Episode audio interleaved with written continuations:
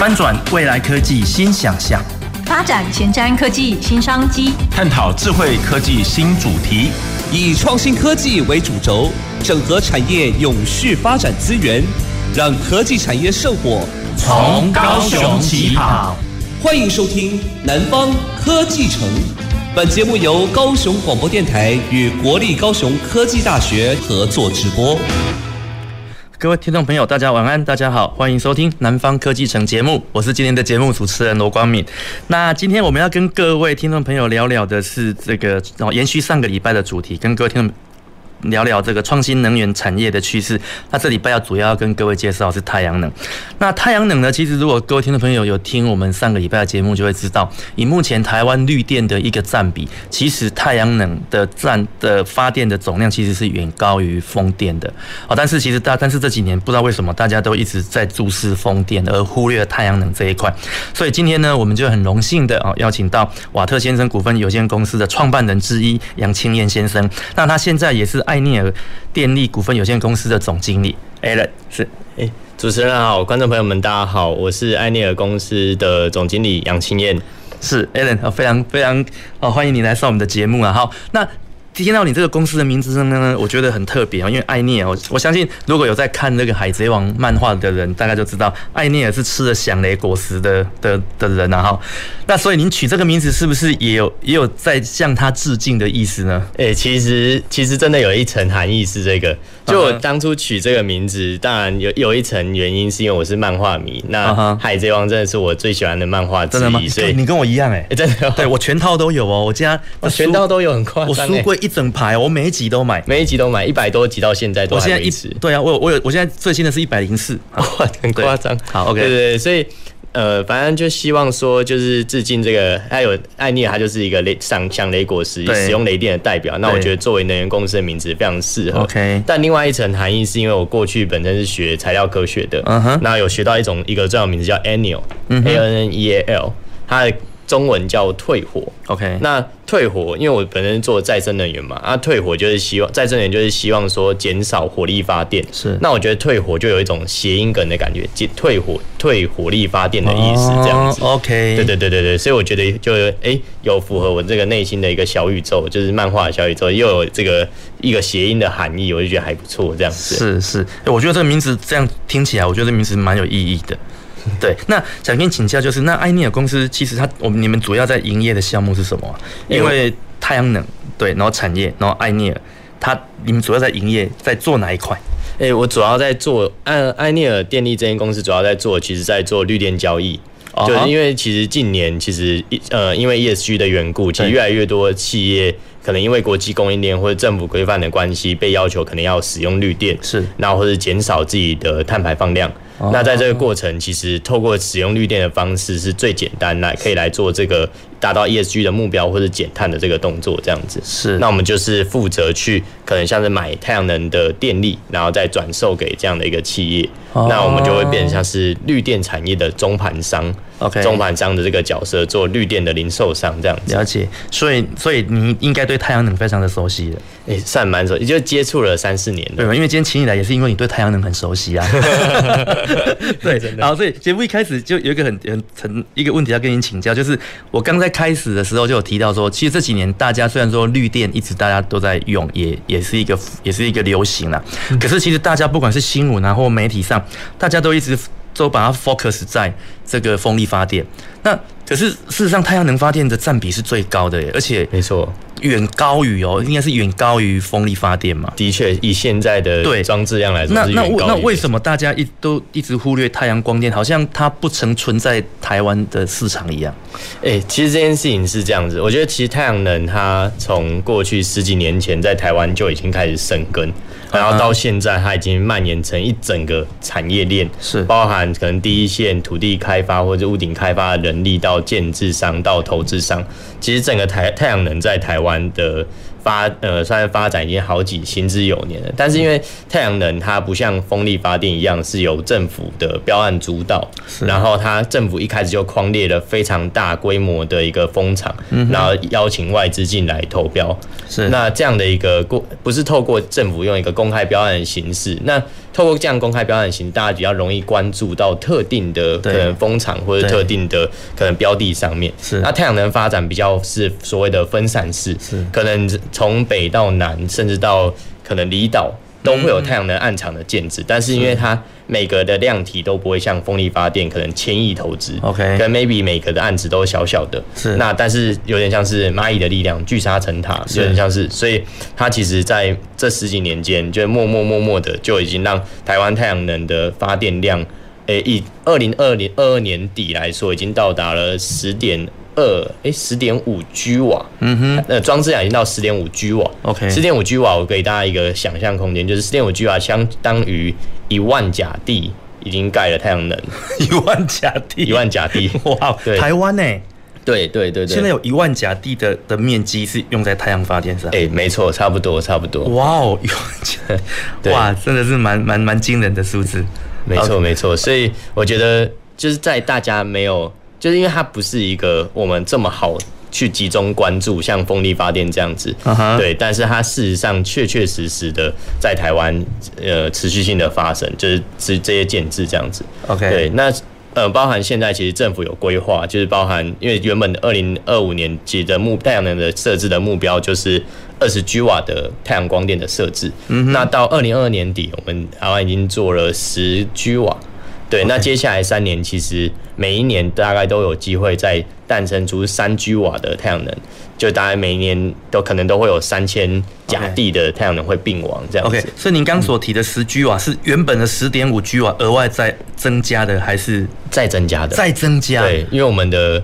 政策呃，三十年转型，二零二五废核家园的那个目标是二十 G 瓦的光电，是对对对，所以现在已经达到了十，那未来这三年应该会希望再把它冲到二十这样子。哇，所以我现在是不是要赶快去买一块农地来来让你们发电？哎、欸，农地没有办法直接发电，对对对对对，啊，农地不行，农地不行，农地不行。那那它太阳能光电它在使用上有什么样子的一个限制啊？哎、欸，其实呃，在二零，我记得是二零二零年那个时间。点其实农委会就有出来公告说，就是呃，因为台湾有那个粮食自给率的议题，也是希望农地农用，哦、所以呃，我们就不会建议说在农地上做太多的太阳能。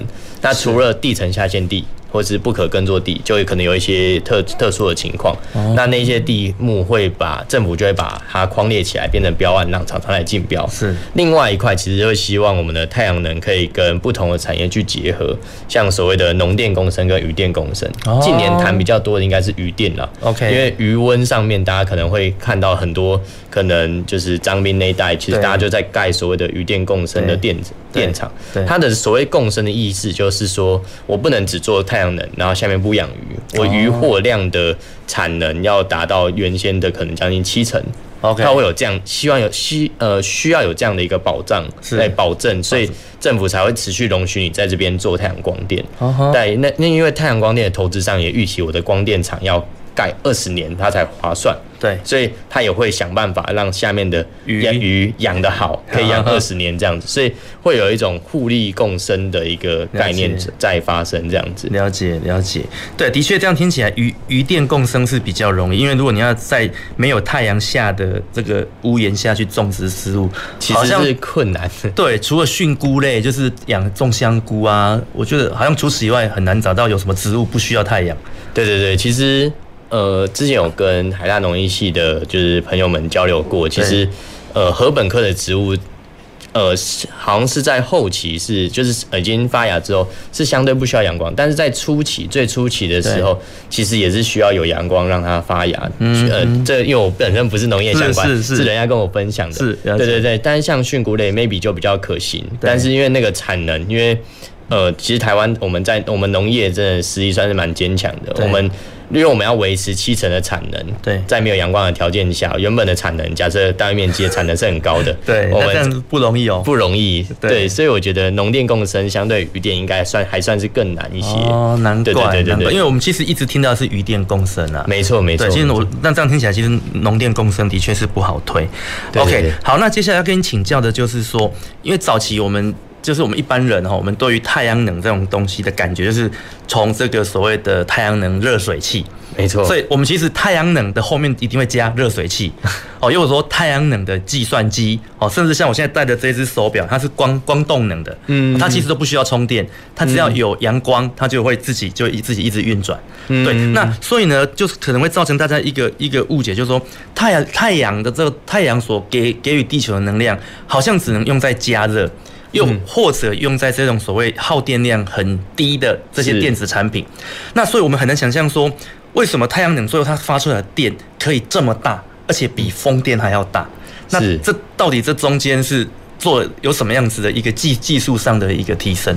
那诶，我稍微分享一下，就是太阳能热水器跟一般的太阳能，他们在。呃，算是技术上面的差异。OK，对，因为它其实两者原理稍稍有点不同。就是太阳能热水器，它比较是像我透过太阳能，然后呃，算是一个集热器的概念，然后去在我的水塔上加热我的热水。是，对对，所以它等于是用一个就是集水塔一个集热器去加热，嗯，等于它是集中那个热能。它是集中这个光的热能，呃，应该说透过光的照射，然后让这些太阳能跟这些水有这个热能产生。OK，热的交换就是热的交换。OK，对对对，所以变成是这个跟我们现在熟知的太阳能发电的逻，呃，算是技术有点不太一样。太阳能发电的技术比较像是我透过，因为我们太阳能现在大多都是细晶细晶圆嘛，对，里面的大家透过这个细晶圆，我光照射到里面，透过这个细的原呃分子。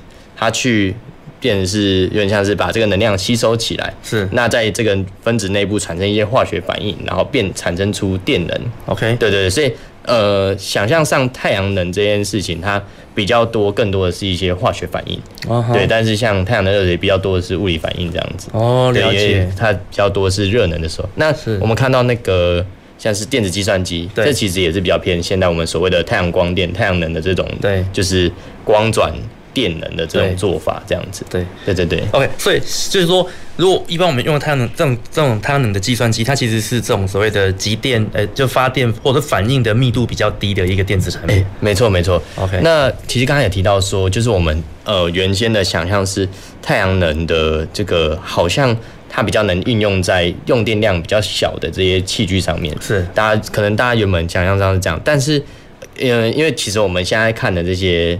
可能不论是计算机啊，或者手表，它因为它其实那个太阳能的那个薄片都非常小，哦、uh，huh, 对，uh huh. 对，但是呃，如果我们把它想象，对，你可以看那个手表，或是看那电子计算机，它其实都非常小一块，是，但是我们就想象说。如果今天这么小一块，它都可以让一个电子计算机可以运作，哦、那如果我们把它放大到一甲地的太阳能，对对，甚至是一百甲、一千甲，甚至到像一万甲地，它其实能产生的电量还是蛮惊人的。OK，它有点像是走一个规模经济的概念，就是它我们需要透过足够的量才能够产生够够大的电能，这样子。对，它就是它其实每个单位电板它的。它的其实它的产电的效率现在也在逐年提升，也没错，对对对。OK，okay 对，讲到效率这一块，我其实帮我其实有一直想要请教一个问题，就是说，因为你提到目前太阳能它是用化学反应来、嗯、来产生一个电力嘛，那我不知道，因为我本身学工程的，我觉得物理的东西、机械式的东西，它其实是一个比较持持久性的，它可以不断的反复。那化学的，它因为在反应的过程中，能量守恒，总会有一些消耗吧？会吗？那那这样，太阳能板它。它会会有寿命吗？就是说，它到底是在什么样子的使用期限内，它的发电效率是最好的？诶、欸，其实其实现在，呃，我们从投资商的角角度来看好了，因为投资商他们是把钱投到太阳能里面嘛，嗯哼，那他强调就是回收，所以他们在算那个数字会算的最精准，因为他是在管他的钱。对对，投资商他基本上在看太阳能这个。这样的一个，算如果把它当成一个产品的话，嗯、他们的抓的这个财务模型都抓，它可以稳定运作二十年。OK，二十年。就是现在呃这些大厂商他们在出这些太阳能模组的时候，是。它通常都会抓，可能每年它会有这个衰退，太阳能效率的衰退，嗯、对对对，那每年大概衰退零点八 percent。欸，这样很低诶，算是很低，这样很低，因为太阳能的整个工业从台，其实台湾早期我们算是太阳能王国嘛，我们有那时候友达、啊、这些股王的那个时期，我们有非常多大型的太阳能公司。其实太阳能这个产业的技术已经发展了非常多年了，是我们的技术跟它的良率，还有它的这个算衰退率，其实已经比想象中都还低很多。哦，对对，所以呃，但当然，其实我觉得是还是要看。呃，线下实体的环境，对。对，因为我们太阳能设置模组，maybe 可以撑二十年，但是整个呃结构，如果今天这个太阳能电厂它是在海边，是，那我是不是比较多沿海的问题需要考量？对，如果是在农舍上面，那你就会发现很多鸟气啊，就是会去咬这个电线，对。对对对，这其实都会发生，所以其实太阳能电厂它不一定是模组。先挂掉，它可能是本身其他的周围的周围的设支支架设设施就先坏掉了。哦，对对对对，所以其实，但如果一个厂，所以其实太阳能维运商也是在太阳能这个领域里面是非常重要的。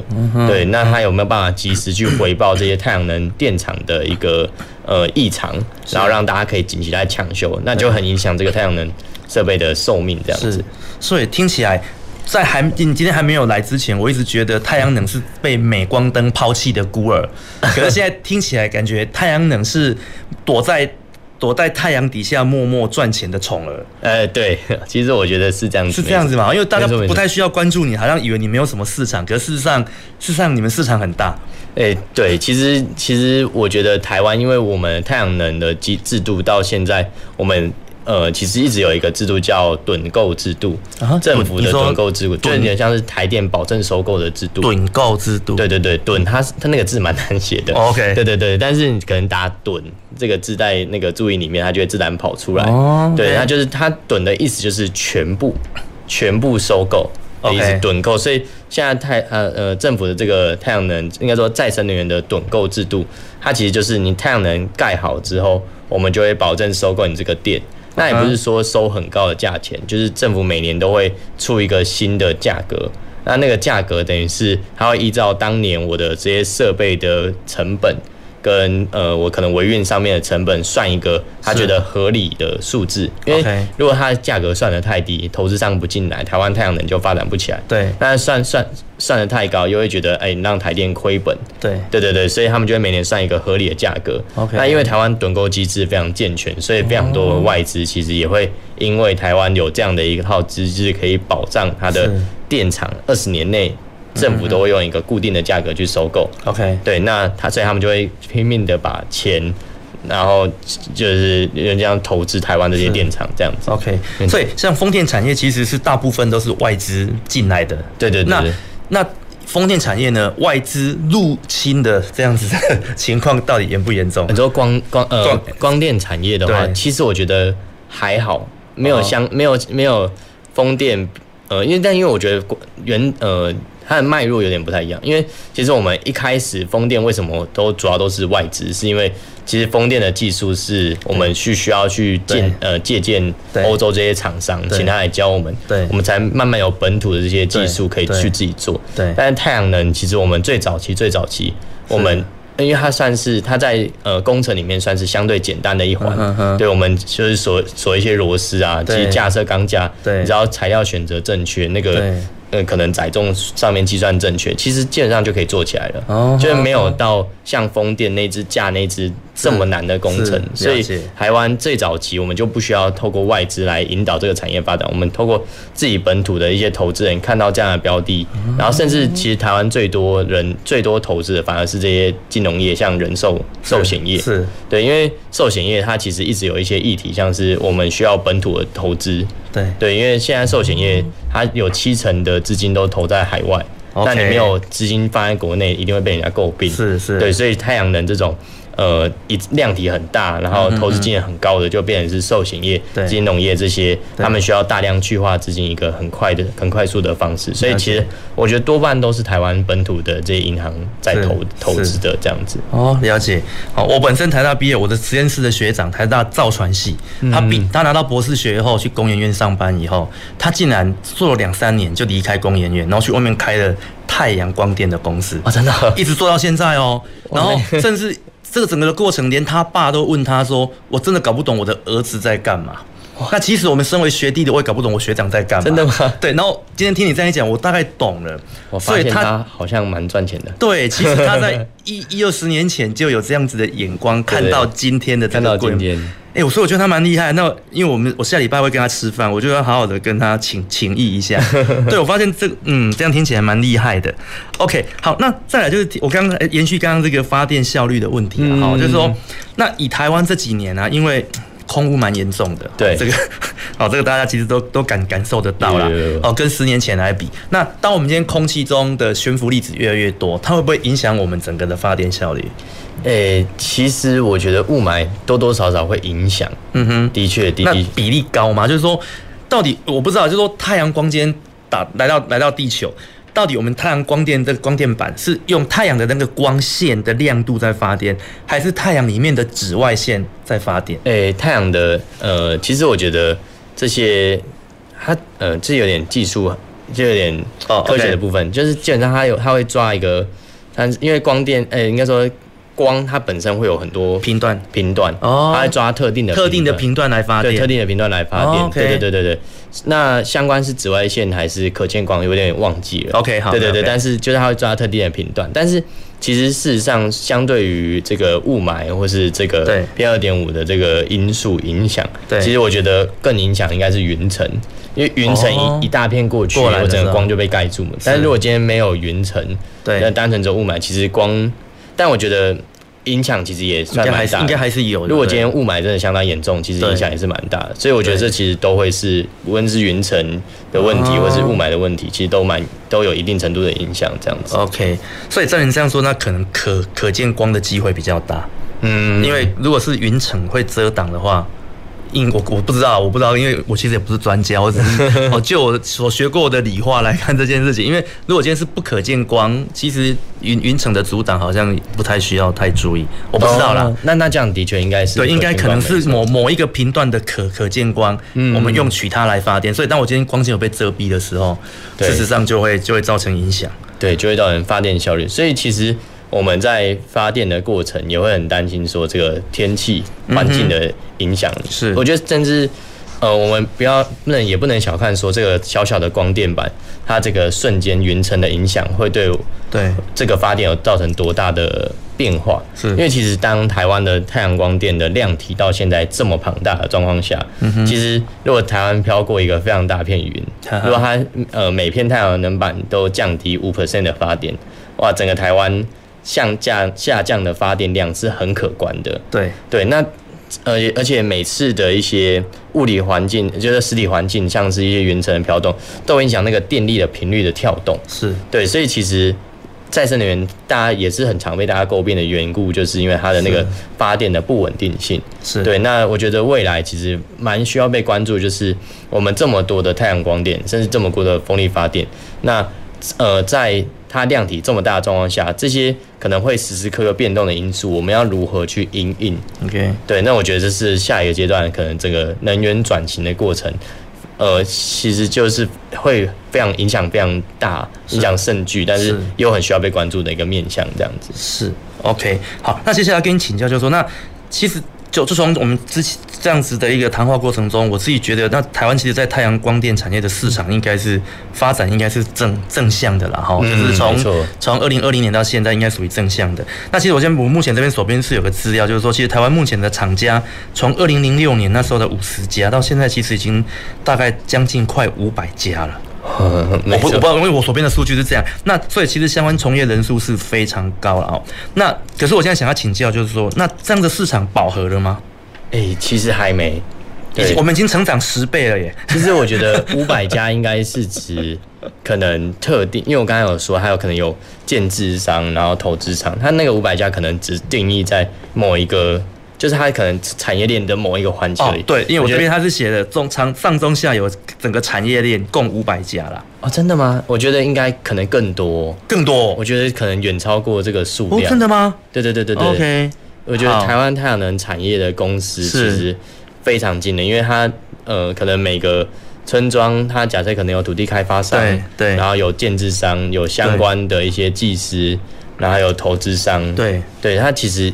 呃，整个产业链这样建立起来，可能数量甚至也是超过五百家。那这样没有僧多粥少的问题吗？我台湾的店就是十十 Giga 瓦，然后每年大概三到五 Giga 瓦在在成在成长。哎，哎，其实三 Giga 瓦，我我这样讲，一 Giga 瓦的背后的投资金额可能就将近五百亿。Oh my god！对，所以其实我觉得整个太阳能产业，它接下来的这个应该说，呃，接下来如果真的要在这三年内有做到这个规模，对，其实我觉得它的。发展性其实还是蛮大的，然后整个产业的动力也是蛮大的。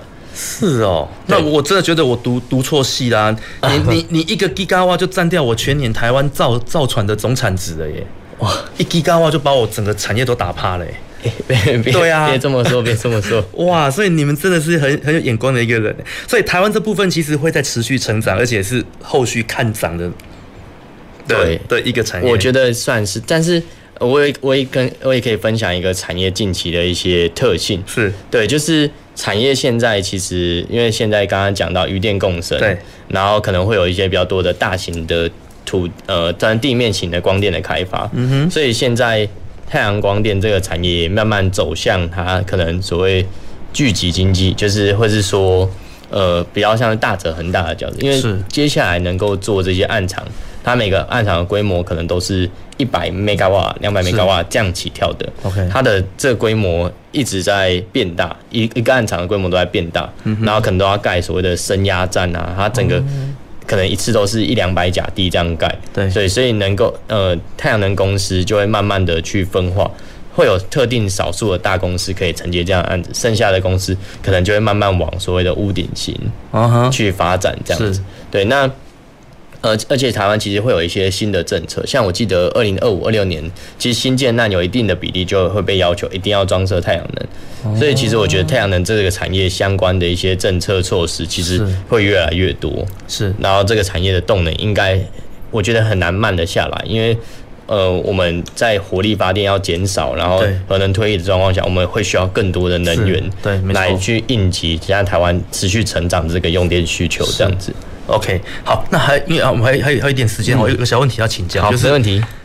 我其实我上礼拜也有我有问过 Joy，就是我上上礼拜的来宾了，哈，就是我觉得如果我们未来把我们的玻璃帷幕改成太阳能板，嗯，这样这样对于我们的整个发电量的一个提升有没有很显著的帮助？其实我觉得如果把玻璃帷幕都换成会，但是呃，我们为什么现在没有没有看到什么那些大楼外面是换太阳能板？是因为呃成本效益的问题。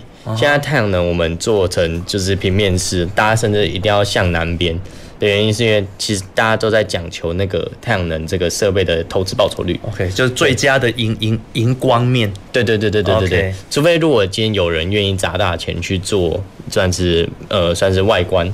那我把它当成设计的一环，那我觉得这样做的绝对会对于发电量的产生会有很大的帮助。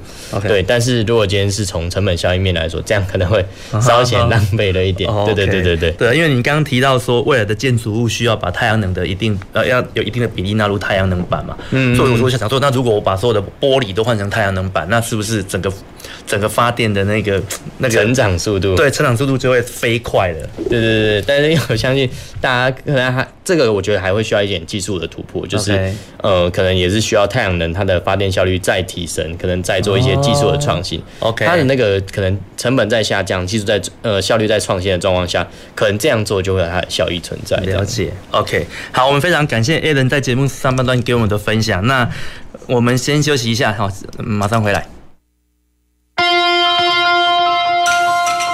走进时光隧道。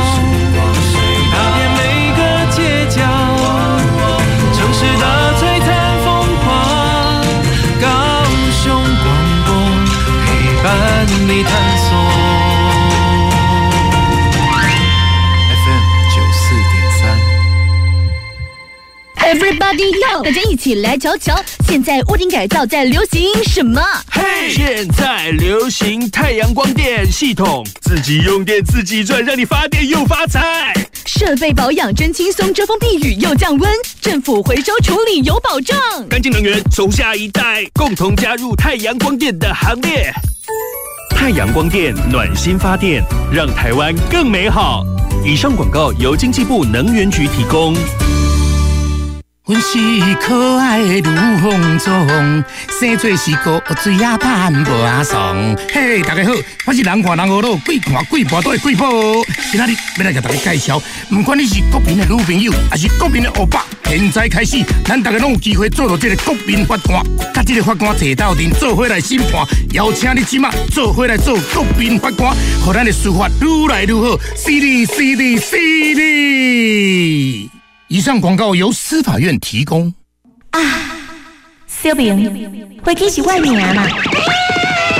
那我们在动物园干嘛？老哥，阿你镜头伫我汤内底呢？李白，李白，李白。李白，李高三十。这里是欢乐不用钱的高雄广播电台 FM 九四点三 AM 一零八九，火力打钢切嗨嗨嗨嗨嗨嗨！曾经你在高广听到的每一个笑话，现在可以毛起来，听到开心。网络搜寻高广台呼站，有声有色九四三，档档精彩在高广。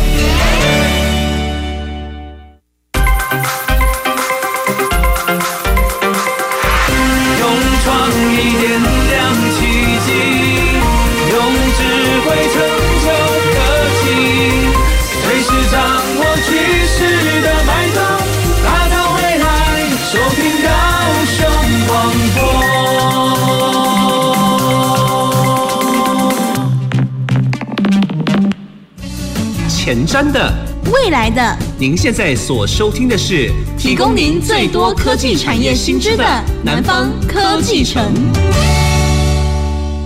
欢迎回到南方科技城节目，我是今天的节目主持人罗光敏。那在刚节目的上半段结尾，我又吃螺丝了哈，就是 又又开启了我那种欲言又止的模式哈。然后我的助理说，这就是我的特色，这不知道是在称赞我还是在在。搞考试哈，我也不知道 啊。好，OK，没关系。好，我们节目下半段我们会用更精彩的节目来回馈给我们的听众朋友。OK，那我们节目上段提到的目前台湾整个光电产业哦，太阳能产业的一个发展，那也让也透过我们这个 Alan 的介绍哈，那也让我们大家知道，原来太阳能、太阳光电在台湾，它虽然在媒体上没有曝光，没有很很大的一个一个声音，但事实上它是一个默默在赚钱，而且。也默默在提帮我们台湾台湾提供电力的一个一个产业，没错没错，对，非常隐非常默默，但是规模很惊人，对，这个真的是所以总人总是要默默的赚钱哦，不要被人家知道才可以赚的比较多了。好，好，OK，那我们节目下半段呢，继续来聊聊就是光电产业它的一个一个现况，以及它到底它的商诶它的商业利益在哪里？好，因为我觉得这可能大家听众朋友会比较感兴趣，就是说。一个产业它，它它的成型，那它要能够能够持续的一直就是经营下去，它一定要一个利润的来源呐、啊。诶、欸，没错没错没错。那以目前像太阳光电，就是我们在讲利润之前，我们是先可以先请教我们的 Alan，就是说，以目前太阳光电的一个一个产业，它的进要进来这个产业的这一个门槛到底高还是低？诶、欸，其实我觉得。如果要进来这个产业，会有几个不同的面向。嗯哼，我可能有地主，就我有地，那这个或是我有可能我家的是透天厝，对，然后我有屋顶，那我就可以来做太阳能板。那这可能是，但我觉得这个，我觉得这应该算蛮高的门槛啦。就你要有一些 有房子或有地这样。对，那再来是可能你是一些工程公司。对，就我我就我所知，其实太阳能相关的工程应该没有太难。当然，它会有一些可能前人的智慧，就是太阳能要怎么做，可能后面维护会比较轻松。对，但本身盖太阳能板这件事情应该是不难的。OK，对。可是您刚讲的这个是产电的部分，对，我我相信产电不难啊，但是产进来的这些电要如何让它有发挥最大的一个效益？哦，对，在这一部分应该是比较偏向管理阶的一个阶层部分，对，那这部分它的门槛呢，就是说一般的人，或者说一般的公司，或者是有有志从事这个行业的人，他需要需要很高的一个一个对这个产业的认识，还是说他要很异于常人的的专业技术才进得来嘛？诶，其实如果谈到算是太阳光电的管理这件事情，是，其实我觉得就可以先分享一些基本的概念，就像是其实像。我觉得再生能源它都会有它自己的一些发电的特性。嗯哼，因为像我们过去所知所谓的机载电力，像是说火力或核能，它其实就是很稳定。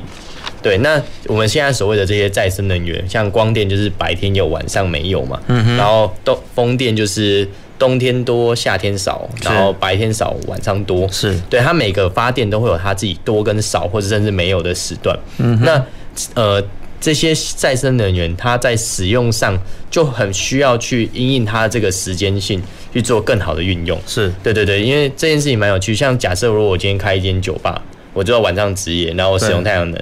那我怎么像？我怎么用？我怎么用都会用不到。这感觉很蠢，对，感觉很蠢。但但是我觉得这件事情很有趣，就是如果我们把这个尺度放得很大，OK，就是我们现在太阳能在台湾的规模已经这么大了，对。然后未来可能离岸风机再架起来，一只一只架起来。其实我们在台湾这些可能会因为时间性而变动的这些能源的量体变得那么多，对。那我们就会很需要第一个去做好，就是。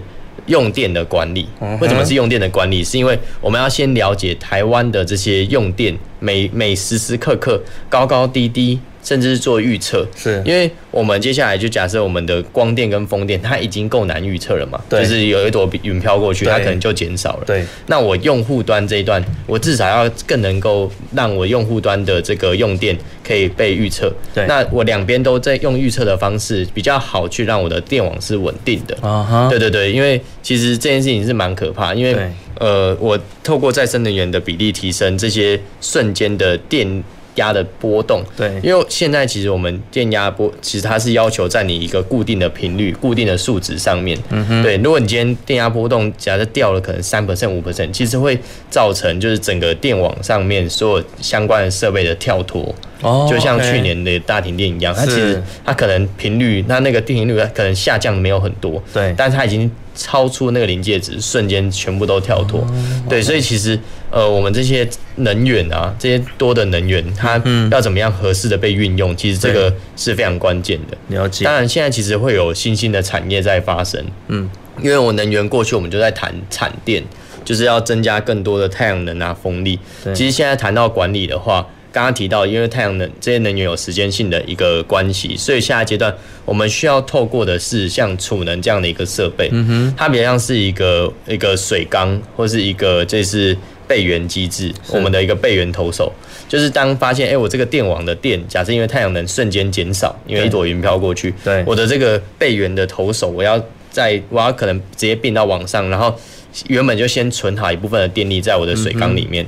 然后在它缺水的时候，瞬间给它水。OK。但如果今天发现，哎，风力今天发电发的太多了，在晚上时间，那用户用不到这么多。对。那我这时候要赶快用这些储能设备，把这些多余的电把它存下来。OK。对，类似透过一个这样的一个方式，呃，透过储能的这个角色在中间做一个调频，去调和顶耐的一个工作。是。然后才能让我的这个风电或者是光电，或者是未来更甚有其他的再生能源水利，可以做到更好跟。我们的电网去配合的一个动作，这样子。OK，所以这就是我们现在电脑在装的那个 UPS 啊，不断电系统那种感觉。哎，对对对，有有点像这样子，有点像这样子，有点像这样子。OK，没错没错。OK，好，那您刚刚有提到电网这件事情，我突然想到了，上礼拜我们来宾也也在跟我们听众朋友介绍电网。嗯，那因为其实有一个问题我想问他，但是他建议我跟你请教了哈，就是说，因为我们现在。企业很多要要求它一定要用绿电嘛？哎，对对。那可是现在问题来了，因为我们现在发出来的绿电，最后都把它并入台电的电网里面去，然后最后再再拿给企业用。那就像您刚举举的例子，如果未来政府规定酒吧要用绿电，那问题是晚上没有绿电，那我要怎么去证明说我用的电是绿电？哎，其实这件事情很有趣，就是我们这些再生能源。假设并到电网上面，它输送到电网上面，其实我就已经分不出它到底是太阳能、风力、水力，对对，都没有办法。对，所以其实呃，我们我刚刚在谈，就爱念公司我们在做这个绿电交易的机制，它其实是建立在一个行政作业跟这个数据的计算上面。对，那我们在做绿电交易的过程其实是这样子，台电会在电厂。那端挂一颗智慧电表，是，那它会在用户侧也挂了一颗智慧电表。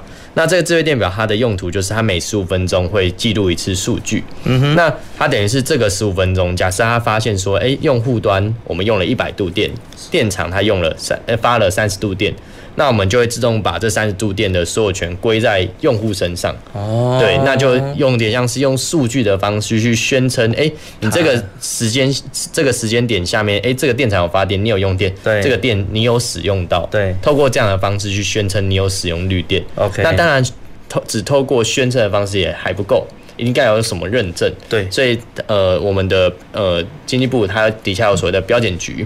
标准检验局。是，那还有开立了所谓的再生能源凭证中心，它透过你刚刚一个这样的一个机制，就是透过智慧电表去监督的一个机制，是。你确定你使用了多少度绿电之后，标准局就会在核发所谓的再生能源凭证给我们的这个用户。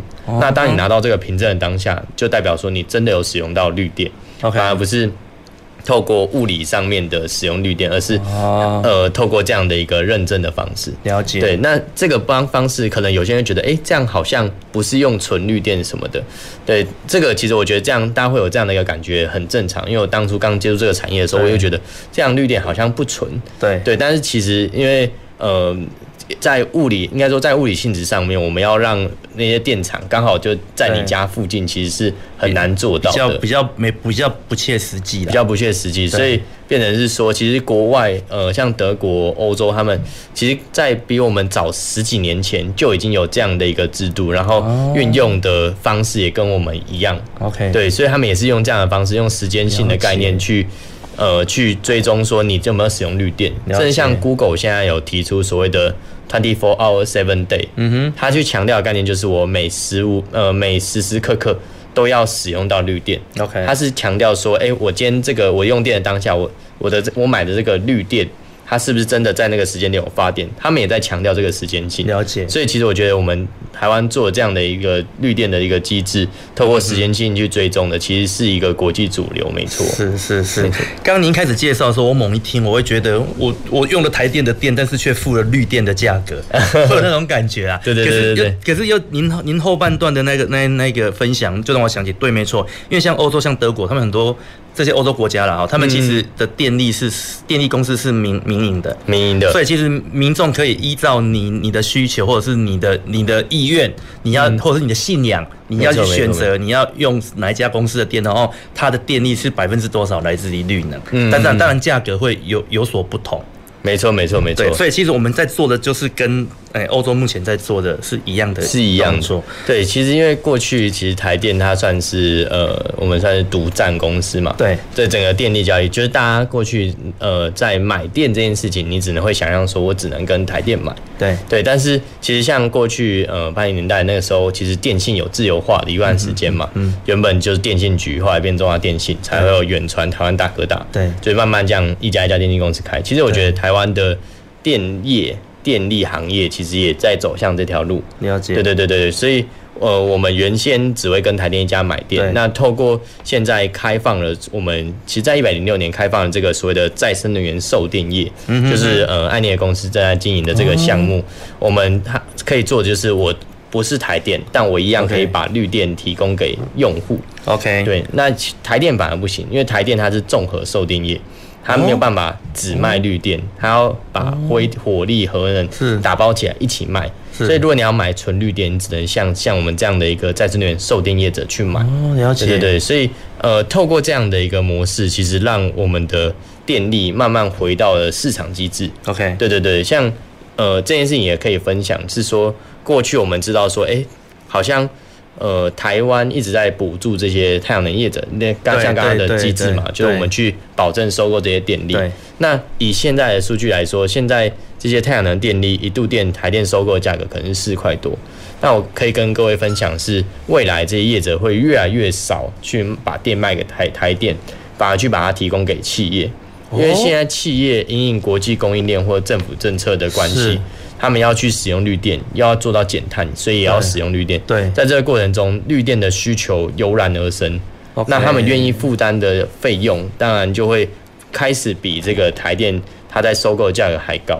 如果以现在市场价格来说，可能一度光电、太阳光电，呃，企业愿意收购的价格可能就在五块钱以上。了解。对，那已经比台台电的一个保证收购的费率还高了。对。对对，所以我觉得市场透过自由化机制。慢慢让这些店找到他合适的买主，让他找到他愿意出钱的人，是。不会像过去一样，大家会诟病说啊，这都是纳税人的钱在付的啦，这都对对对对 对对对。但是现在就是等于是使用者付费嘛，那现在这样的一个机制，它走向自由化的阶段，就会有这样的一个好处，让该付就是可能平常有在排碳的一些排碳大户去付他应应的成本，去花这些钱这样子，而不是全民负担。哇，那你们公司缺不缺副总经理啊？这样听起来。哇哦，因为因为这因为我的这种您刚所提的，其实就是电诶、欸、电业自由化这样一个概念。对对对，没错。对，因为早期我们在做电信自由，就是我们从以前只有中华电信，慢慢的有远传啊，那时候还有什么和信啊，然后泛亚，整个早期超级多，台湾大哥大很多间。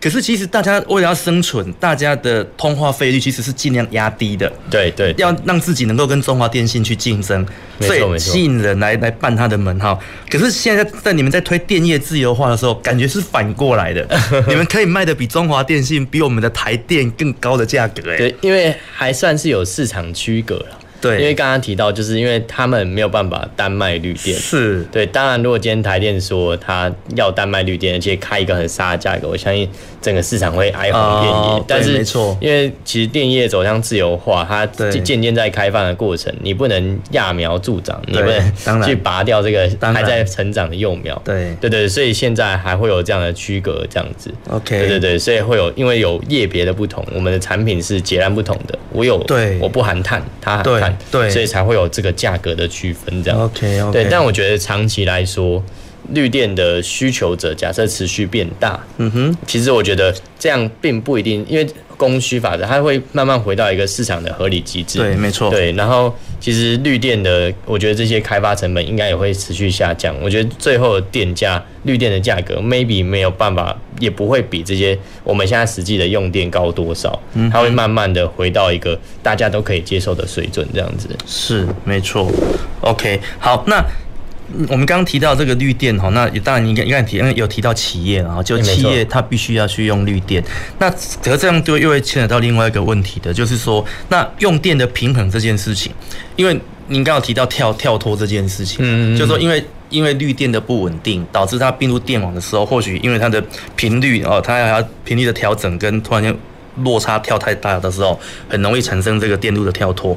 没错，所以用电的平衡跟稳定的问题，这部分是谁要来把关？哎、欸，其实是台电，因为、哦、呃，这个也是科普一下，就是其实电业它有分三种类型，嗯哼，还有分发电业、输配电业跟售电业。是这个很很好做区分，发电业就是负责盖的人我负责把这些电厂盖起来，就是发电业。嗯配电业就是负责做输送。电网，我还要维持这个电网这些线路、这些高压电塔的这个维护的，就是输配电业。然后售电业就是负责把电卖给用户的。嗯哼。那输配电业它的概念就比较像是高速公路，然后售电要付过路费给这个输配电业。啊对，就像是那个 ETC 一样。对对对对对。所以呃，其实现在的输配电业被定义只能有台电。来担任，OK，对，因为其实这件事情开放也蛮可怕的。如果你就想象，如果有一间公司可以持有某一部分的电路，然后它可以决定谁可以使用，谁可以不使用，就没有办法达到能源公平的这个基本要要基本的要素。是，对对对，所以呃，政府规范还是说不定也完全是由台电来担任。了解。那现在刚刚提到这个稳定呃平衡的问题，其实呃政府呃像台电，他们很早很早很早就已经知道了。他们很早期的文献就可以看得出来，他们已经知道接下来以政府的政策目标，太阳能这样拉起来，光电、风电拉起来，其实一定会有不平衡的状况。是，所以刚刚也提到说，储能是未来很重要的一个理，呃，算是很会扮演一个很重要的角色，去引领调和顶耐这些不同能源种。其实台电在去年，对，哎，去年还是前年，应该是前年，前年的时候就已经开立了所谓的电力交易平台。他就是他已经设计了一套机制，他让所有呃有兴趣的业者去设置储能，那你去帮我做这个电网的频率调节。对，那如果你有帮我服务，我就给你服务费。哦，对，其实台电的这样的一个机制已经产生了。是，对对对。那这样的一个市场，现在在二零二一年开裂的时候，其实我觉得也算是造成一部分市场的火热。哦，对对对，因为其实大家发现说，哎，这个是一个新的产业在兴起。对，会有一个就像是。一个成长中的市场，大家会有梦想可以去追逐的感觉。嗯，对，所以现在也非常人多人在投入储能，那也不亚于光电跟风电这样子。哦，对，储能这件事情，对，因为其实上礼拜我们有有针对储能这件事情去分享一些想法哦。嗯，那但是储能这边其实还是有另外一个问题，就是说，那我这些电池其实是蛮占空间的。诶、欸，没错。对啊，那么那我们现在有没有比较新的一个储能？的设备或储能的技术啊？诶、欸，其实现在储能，我们现在在做到这些电网级的，就是在做电网管理的，都是用所谓的磷酸锂铁这种电。对对对，就这种重，可是这个都很重啊。对，但是其实没有更小的了，就是目前已经没有.就是像日本有所谓的繁益流，对，繁益流的电池，但它规模就更大。所以，但是因为这边其实我们在讲的这种电网级的储能。它都不像是要坐在家户里面，要做很小个。对，它其实它要它要的反而不是你小，而是你稳定、你安全，然后你可以产生、你可以储存的量体够大。了解。对对对对对，所以其实现在储能。呃，我们看到的应该还是这种货柜货柜这样载的那种等级。那如果储能，为了我们把它想象是一种能源形式的转换，例如说，哦，我们，诶，我们先预告我们南方科技城三月份的一个主题会来做这个所谓的氢能源啊。哦，真的。对对，会会做氢能源这个主题。那我们邀请到是我们学习高中科技大学的副校长郭俊全郭副校长来跟各位听众朋友们分享。哇，那氢能。对，那氢能这一块就会让我衍生想到一件事情，就是说，嗯，如果我今天的储能不只是它把它储存是电，而是把它做能源的转换，就是说，因为氢能源也是。一个干净的能源，对对，对。那我多出来的能源，或许我不是把它储存起来，我是去把它做力做成，你把它去透过电解的方式去产生另外一种能源形式，像氢，我把它储存起来，然后未来再把它。当它这个氢要使用的时候，再把它释放出来。那因为氢它是一个气体，嗯，它其实在储存上不会占到那么大的一个空间，嗯，那这样子它会不会有它的一个效效益在啊？诶、欸，其实储能跟氢能对于能源业者来说，它比较像是两种选项。哦，对，因为其实氢能本来也会是一种电力储存的一种模式。对，对对对，这蛮有趣的，就是。储能，它储存的方式就利用化学能，也是利用化学能的方式，呃，继续利用里面的一些化学性质的变化，把这个电力储存下来。对，对。那氢能它也是，就是它是让呃电，等于是你用这个电多出来的电去电解水，然后产氢。嗯哼。对，它其实这两种，如果你今天把储存的能电能再转成氢的话，你就多一道工序，其实会有点像是会让。它中间又有一些损耗了，损耗。对，对对对，所以其实氢能跟储能会是两种选项，会是平行的两种选项。但是氢能其实也是现在被大家所关注的。OK，对，因为像这些离岸风场，他们其实呃未来在并网，它一支的量体这么大，就像刚刚提到，如果晚上刚好用不到这么多电，对，它其实当下那么多的电量，其实不一定全部能够并到往海海并到陆地上的，是，因为那些电如果全部并上来，可能会造成电网的不稳。了解。对，所以他们会有一些可能卸载的机制。嗯哼。那那些卸载多出来的电力，maybe 就会走这个产氢的这个模式，哦、然后运成一罐一罐的氢，然后去可能呃，那这个氢就比较有趣，它会叫绿氢。我知道，对对对，氢有分等，对对对对对对对对，对，对。这个绿氢就会变成是我们刚刚提到 ESG 企业可能未来在做企业呃，算是呃零碳转型的过程中的必需品。OK，因为它会在它。因为现在比较难减少的碳排放量，其实，在我们生产过程中，因为像有一些要烧锅炉的、啊，对，对，那种要烧东西的，其实那些碳排放量一定高。对，那你要怎么样有新的东西给它烧？那就是绿氢，绿氢，那就可以让它可以减少碳排放量。对，对，就所以我觉得氢能也是未来。非常值得探讨的一个很有趣的议题，这样子。是是是是，OK，所以它并不是没有用了哈，就是、嗯、就是因为你知道呢，因为我刚刚会脑脑中刚好闪过一个画面，你要如果让一台特斯拉不用充电就可以一一直走，嗯、在特斯拉后面装一台汽油的发的发发电机。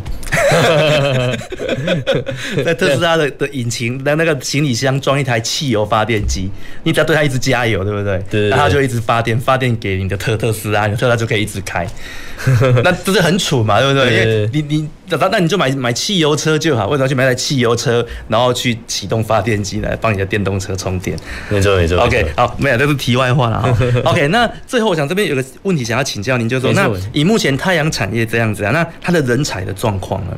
它这么赚钱，那台湾也发展这么久，那它有没有人才的？因为大家各企业都在讲人才缺缺人才缺人才。没错没错。太阳产业、太阳能产业有没有缺人才这样子的一个情况？哎、欸，其实我觉得有，就是。哦呃，当包当然有一部分是跟其他产业一样的，像缺工啊，就像是因为台湾这几年在盖科技厂，所以这些太阳能工呃工程一定会有缺缺工的状况，这是一定的。对。但是因为这是干呃关系到一般盖太阳能板的那个，我今天就先不谈。对。就跟其他所有有关建设的产业都是一致。对对对，我们比较想要知道比较 核心技术那一块。核心技术这一块，其实像刚刚提到的，我们未来其实电。网的稳定是很重要的。嗯哼，对我们透呃这些电力啊，它有它的时间性嘛，那我们用户有它的时间性。对，那我们这过程中，其实我们要我们就要需要去装设所谓的物联网设备，是。去呃算是它可以及时去回传数据，哦，然后让我们可以把这些数据收集回来，是，然后对这些数据做一个很好的分析，然后甚至到预测我太阳能、风电跟用电，还有甚至储能。呃，各个各个角色应该要如何去搭配？嗯哼，其实这中间需要非常多的一些城市计算的能力，还有 IoT 的专才，跟那个类似分析资料分析师，是类似这样的一个角色投入这个产业。因为我觉得未来过去的能源可能因为大家都太稳定了，嗯哼，对，那太稳定了。然后像我们其实台电的电表，如果你在你家，台电是两个月来超表一次嘛？对对，但是其实这这就有点有趣，都已经到一个。大家所谓的大数据时代了，对，为什么他两个月才收集你一笔数据？对，其实呃，在未来的能源时代里面，为了要让电网稳定，它应该要更能够预测，它不能一一个一年只收你六个数据就把它预测你的用电行为，其实它没有办法做到。对，所以呃，未来的这些物联网设备的部件，然后到这些。呃，这些风电、光电的这些设备的部物联网设备的部件，再到有人去分析，然后去做一些新的在电力计算的模型，然后让电网可以稳定。是，其实这个过程中非常多的自动性人才会被需要。OK，对对对，所以我觉得这一段是现在比较少见的部分。OK，所以太阳能电力的。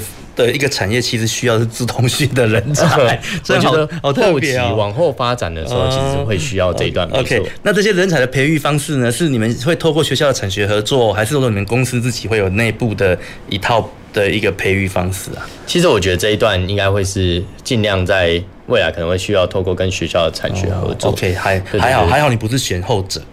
因为因为其实如果你们说你们自己有一套培育方式，那其实就蛮蛮尴尬的。那在我们学校存在干什么？不不不，其实教授很多的那个经验跟知识还有技术都是领先于业界的，所以真的要像。呃，算是向学界来学习这一段这样。Okay, 没有，您您您刚讲的这句话其实也对也不对啊。就是说，其实的确老老师们如果有跟业界常常在接触，他或许有更多的机会去去协助业界走在前面。嗯、但是其实很多老师如果他都在做自己的事情，或许他做的东西落后于业界现在的需求，嗯、也是有可能的。对对对对，所以不不不过您刚刚讲的那老老师没错，就是说未来的人才培育如果透过学校这边，然后透过一个产学合作。其实你把你的需求告诉学校，然后学校帮你训练他的研究生，未来其实就投入在你们这个产业。对对对，其实我觉得换另外一个角度是，其实我觉得学校它有这么多优秀的人才，嗯哼，然后而且这些我刚刚提到的这些自动训人才要怎么运用在能源这方面，对对对，其实是过去少有的课题。没错，对那。呃，等于是你不知道，我也不知道，教授不知道，产业也不知道，对，所以要怎么样最有效率的去推，把这个产业推到更前端，其实一定要是携手合作。就是如果全部都靠企业去聘雇这些就是高知识分子，然后去做这个研究，绝对不不划算。对，所以一定要透过跟学校的合作，然后一起把这个技术迭代再迭代，了解，然后透过这样才能够把产业往前推。这样了解了解。OK，我想我们今天非常感谢 Alan 给我们带来这么多 哦这么精彩的一个分享。好，那我们更对太阳能产业有更深一步的一个了解。那因为时间的关系，我们节目进行到这边。前三的科技的未来的南方科技城，我们下礼拜空中同一时间再会。南方科技城节目由高雄广播电台与国立高雄科技大学合作直播，感谢您的收听。